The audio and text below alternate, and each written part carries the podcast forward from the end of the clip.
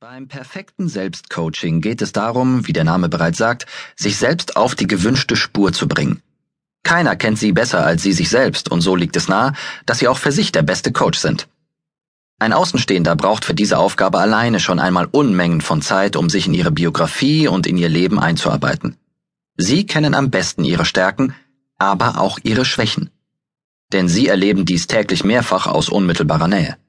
Und genau diesen Vorteil nutzen sie gekonnt aus, wenn sie sich selbst coachen.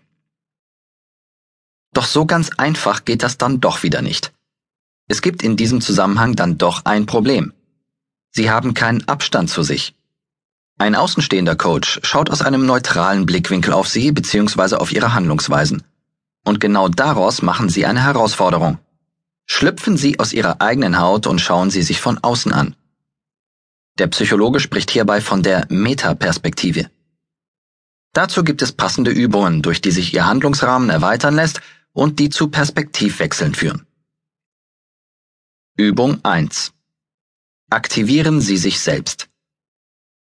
Nehmen Sie sich ein paar Minuten Zeit und denken Sie an einen Menschen, der Ihnen sehr nahe steht, beziehungsweise mit dem Sie privat oder beruflich sehr eng zu tun haben.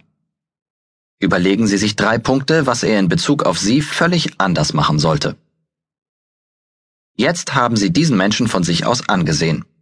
Versetzen Sie sich nun in Ihr gedachtes Gegenüber hinein und formen Sie diese Sätze entsprechend um.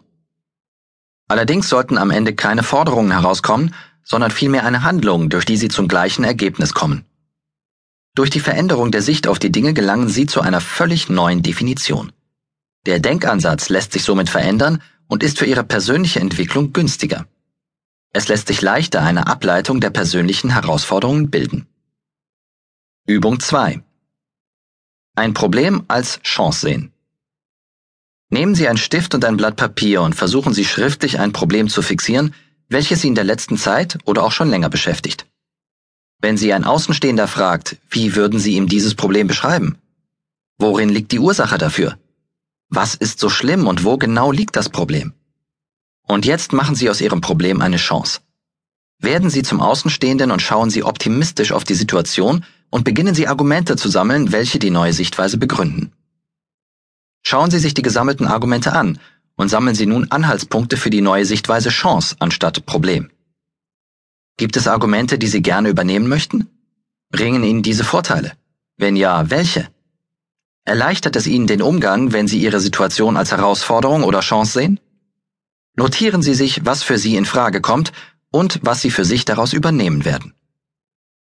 Übung 3.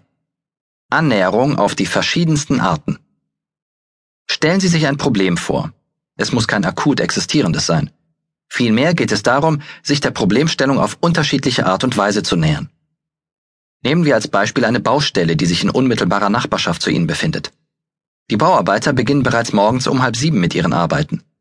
Versuchen Sie an der Stelle das Problem auf drei verschiedene Arten zu definieren.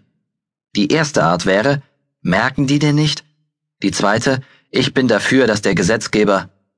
Und die dritte Art, wenn ich jetzt den passenden Mut dazu hätte, würde ich. Nachdem Sie sich das notiert haben, schauen Sie sich die Aussagen an. Welche Haltung Ihrerseits steht hinter den Definitionen? Was können Sie tun, um Ihre Situation zu verändern? Was ist daran positiv und was negativ? Und was sind die Gründe dafür? Machen Sie sich durch eine Sammlung von Antworten handlungsfähig für die Lösung dieses Problems. Wenn Sie nun soweit sind, nehmen Sie ein aktuelles, reales Problem und verfahren Sie mit diesem genauso. Übung 4. Positiv denken. Immer wieder erwischt man sich in unzufriedenen Situationen. Die Konzentration dabei geht in die negative Richtung, kurz auf all das, was nicht funktioniert. In diesem Moment ein positives Ziel zu nennen, misslingt. Testen Sie doch in diesem Zusammenhang einen Tag lang, wie oft Sie Sätze sagen, die eine Verneinung enthalten. Wie viele haben Sie gezählt? Sind Sie über das Ergebnis verwundert? Schauen Sie sich jeden einzelnen Satz an und versuchen Sie, diesen umzukehren, sprich in eine positive Formulierung zu bringen. Anstatt zu sagen, ich habe für mein Hobby überhaupt gar keine Zeit, nehmen Sie besser die Formulierung, ich werde für mein Hobby am Wochenende so und so viel Stunden investieren. Beobachten Sie sich über einen bestimmten Zeitraum. Schauen Sie sich die Anzahl der Verneinungen bzw. der negativen Sätze regelmäßig an.